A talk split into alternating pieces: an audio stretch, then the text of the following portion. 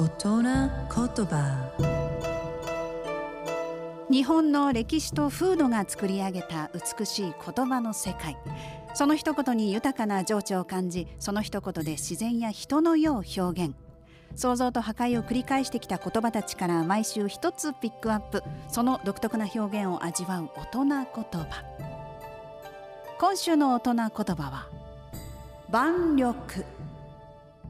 漢数字の万一十百千万の万に色の緑と書いて万緑です。意味は見渡す限り一面が草木の緑に覆われていることです。夏の季語になってます。